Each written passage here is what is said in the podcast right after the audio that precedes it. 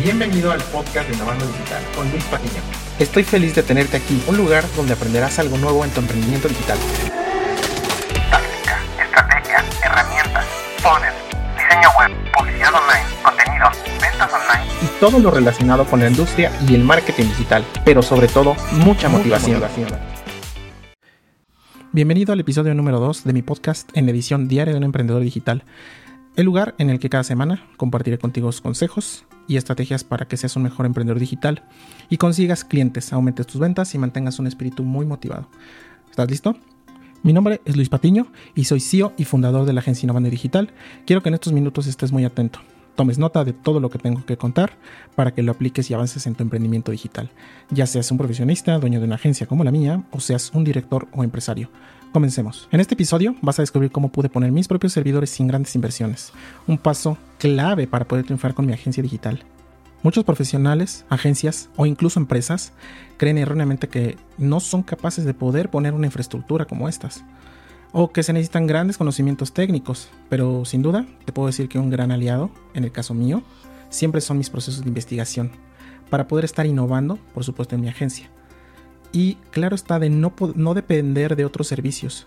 Si yo pude, tú también puedes, te lo aseguro, y te voy a platicar por qué. Cuando es momento de pensar en hosting para alojar tus sitios, tu blog, tu página de ventas o una robusta aplicación, siempre pensamos en terceros.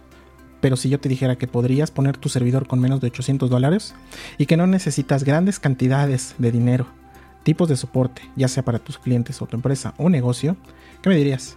¿Aceptarías este reto?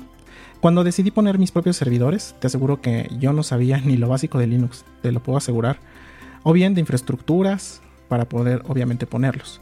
Yo, como tú, por supuesto rentaba mis servidores con empresas como GoDaddy, MediaTemple, etc. Pero yo dije, este es mi negocio y tengo que hacer algo para dar mejor servicio y disminuir por supuesto las inversiones en el camino. Mis costos mensuales de servidor aumentaban notablemente cada vez que tenía más clientes ya que yo necesitaba más poder de procesamiento, más memoria y más recursos. Hasta que un día ya no era suficiente y aumentó más del doble de mis costos de infraestructura.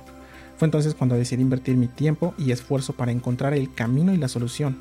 Así que encontré cómo hacerlo.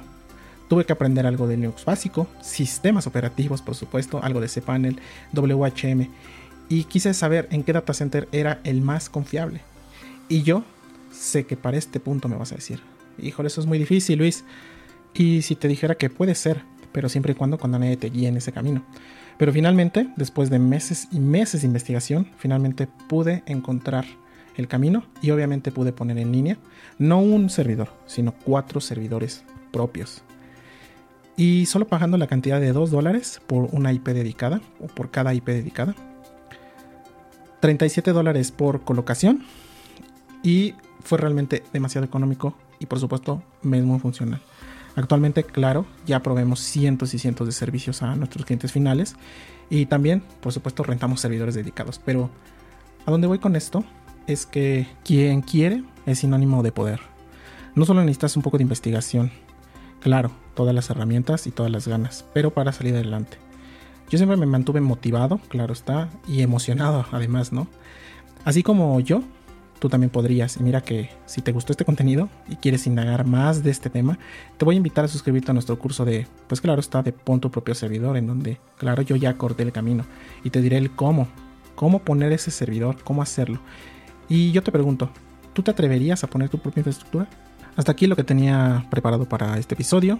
Espero que haya cubierto todas tus expectativas, que empieces a pensar en el futuro de tu negocio y que apliques lo que has aprendido y por supuesto que te sirva para ser mejor emprendedor digital. Gracias por acompañarme. si te ha gustado este episodio, dale me gusta, comparte, comenta. Sígueme en las redes sociales, así podremos llegar a muchos más profesionales como tú.